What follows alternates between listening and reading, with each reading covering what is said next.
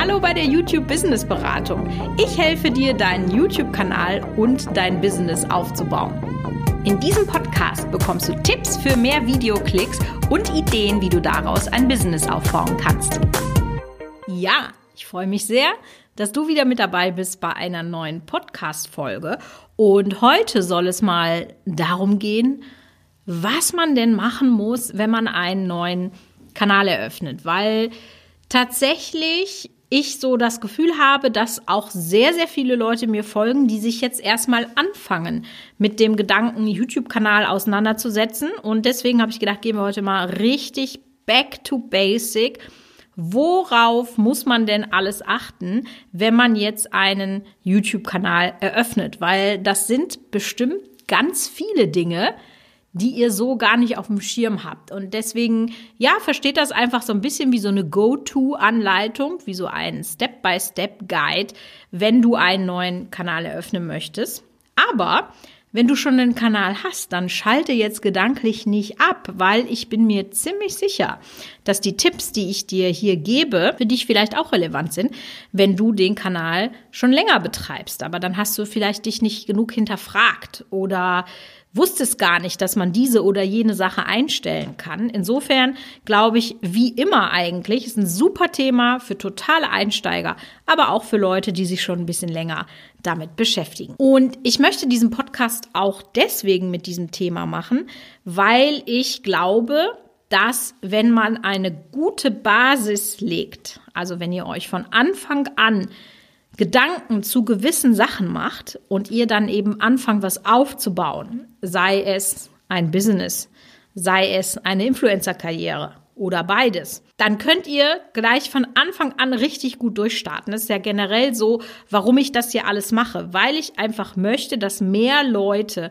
nachhaltig mit Social Media sich ihr Business aufbauen, ja. Und ähm, deswegen, wenn das von Anfang an auf einem sehr, sehr guten Fundament steht, dann ist das einfach viel einfacher später. Was braucht es denn jetzt, wenn man einen YouTube-Kanal ordentlich aufsetzen möchte? Und wir starten nicht bei YouTube.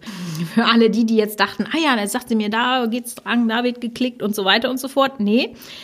Wie so oft bei allen Sachen muss man erstmal an der Strategie sozusagen feilen. Und was wäre jetzt bei der Kanaleröffnung ein, eine Strategie, die man bräuchte? Wir brauchen erstmal einen Kanalnamen. Das hängt natürlich jetzt ein bisschen davon ab, wie seid ihr unterwegs. Also habt ihr schon eine Marke, die schon besteht? Dann ist es häufig etwas einfacher, einen Namen zu finden. Aber ein Name, ein guter Name, sollte verschiedene Eigenschaften haben. Ja, der sollte zum einen super merkbar sein. Also wenn du irgendwas machst mit Unterstrich und Slash und was weiß ich nicht, kann sich kein Mensch merken. Also du musst einen ein prägsamen Namen haben, der sollte am besten auch schon am Namen erkennen lassen, was du machst.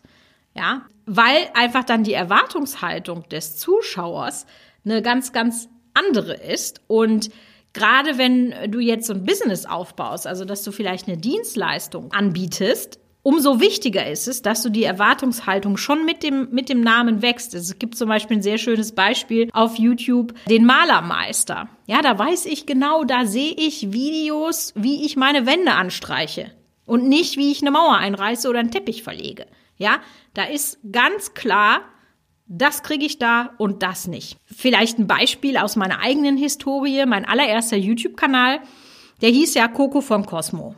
Und wie bin ich zu diesem Namen gekommen? Also das Coco setzte sich zusammen aus dem Firmennamen Kosmetik Cosmo. Und das war mir alleine aber zu wenig. Und dann habe ich gedacht, ja gut, Kosmetik Cosmo, dann bist du halt Coco Cosmo. Hörte sich immer noch irgendwie doof an. Dann habe ich gedacht, ach komm hier, Adelstitel her und äh, schon ward Coco von Cosmo geboren.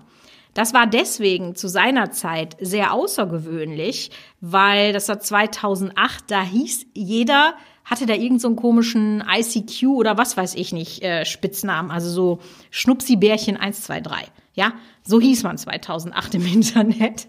Und da war Coco von Cosmo, war schon, war schon ziemlich vorne mit dabei. Und äh, darauf habe ich ja dann eine ganze Brand quasi aufgebaut. Also ich, als ich den Kanal eröffnet habe, hatte ich ja erst den eBay-Shop, später hatte ich ja dann eine eigene URL, dann noch später ein eigenes Kosmetiklabel und habe halt auf diesen Namen einfach so, so viel aufgebaut. Und deswegen unterschätzt das nicht, euch lange, lange, lange mit dem Namen sozusagen zu beschäftigen. Und wenn ihr noch gar kein Business habt, ist es umso wichtiger, ja. Möchtet ihr mit eurem Klarnamen sein? Seid ihr eine Personenmarke?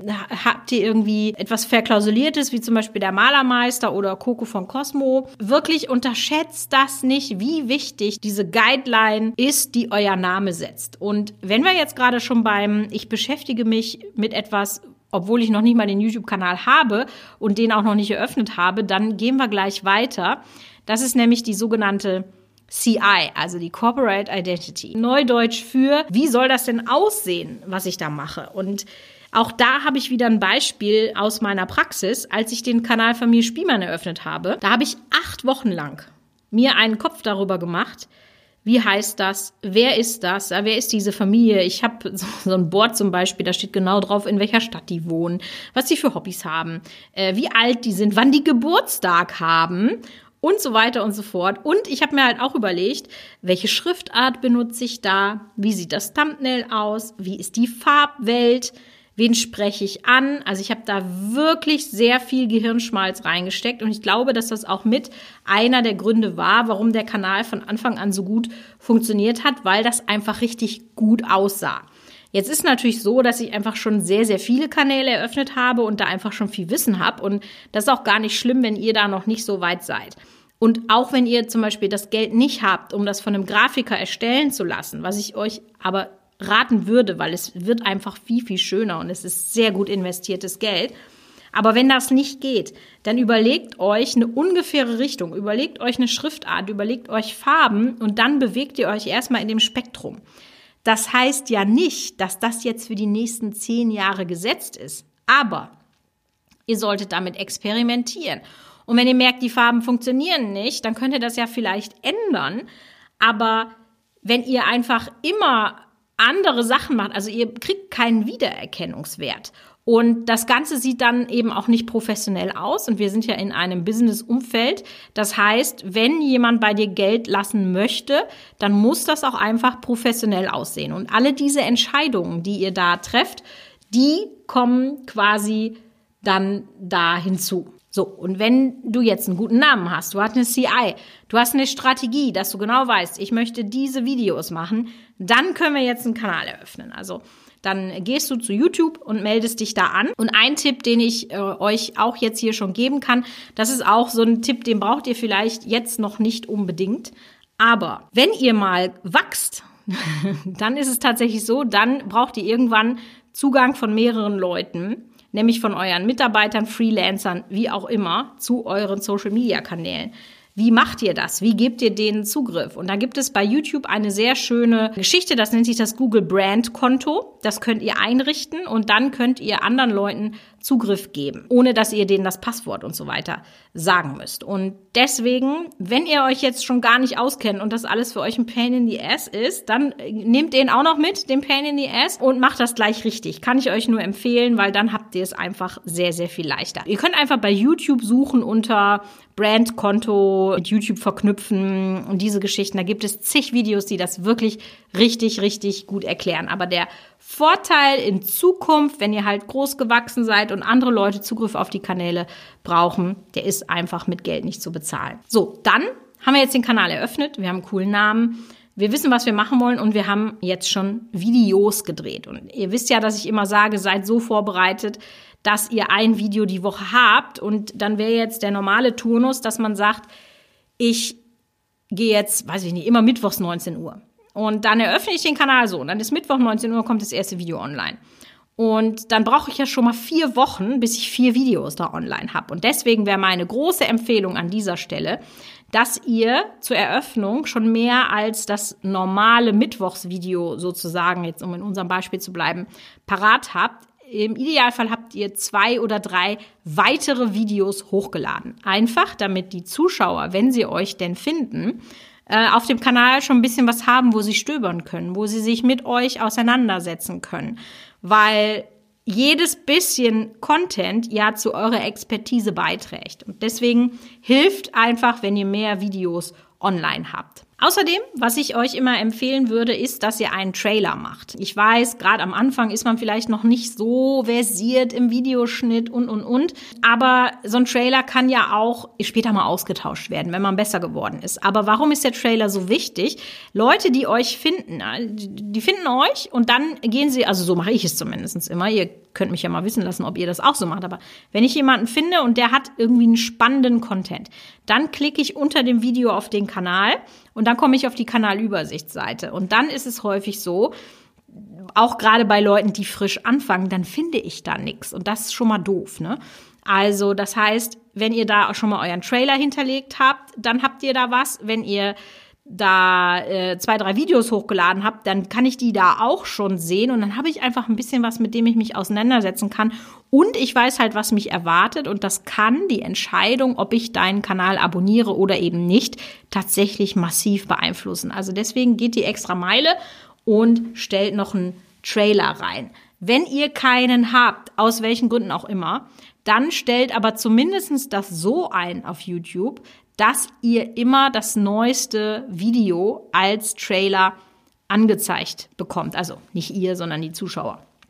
Das wäre das Minimum, weil dann habt ihr wenigstens diesen Platz, den euch YouTube da gewährt, um euch zu exposen, ausgenutzt. So, jetzt haben wir ja schon gerade ganz viel über CI gesprochen und tatsächlich musst du jetzt deinen Kanal branden. Also du hast dir eine CI überlegt und die wendest du jetzt an auf dein Banner bitte unbedingt darauf achten, dass ihr das mobil optimiert. Viele Leute vergessen das und dann schreiben sie wichtige Informationen ganz an den Rand von dem Banner und dann sieht man das nicht, weil auf mobil sehr viel mehr abgeschnitten wird als auf dem Desktop. Guckt, dass ihr Thumbnails hochladet, die eben eurer CI entsprechen und ladet ein Watermark hoch. Das ist in den Einstellungen und das ist etwas, was quasi im Video, wenn man ein Video anschaut unten rechts angezeigt wird. Und warum ist das so wichtig? Das ist eine extra Abonnierfläche. Und ich würde euch da auch den Tipp geben, dass man da sowas reinschreibt wie hier abonnieren oder subscribe oder wie auch immer, dass die Leute verstehen, dass wenn sie da draufdrücken, dass sie abonnieren können. Weil Im schlimmsten Fall ist es halt ein Logo, was ihr drin habt und im besten Fall ist es eine Abonnierfläche, worüber ihr zusätzliche Abonnenten gewinnen könnt. Nächstes Ding.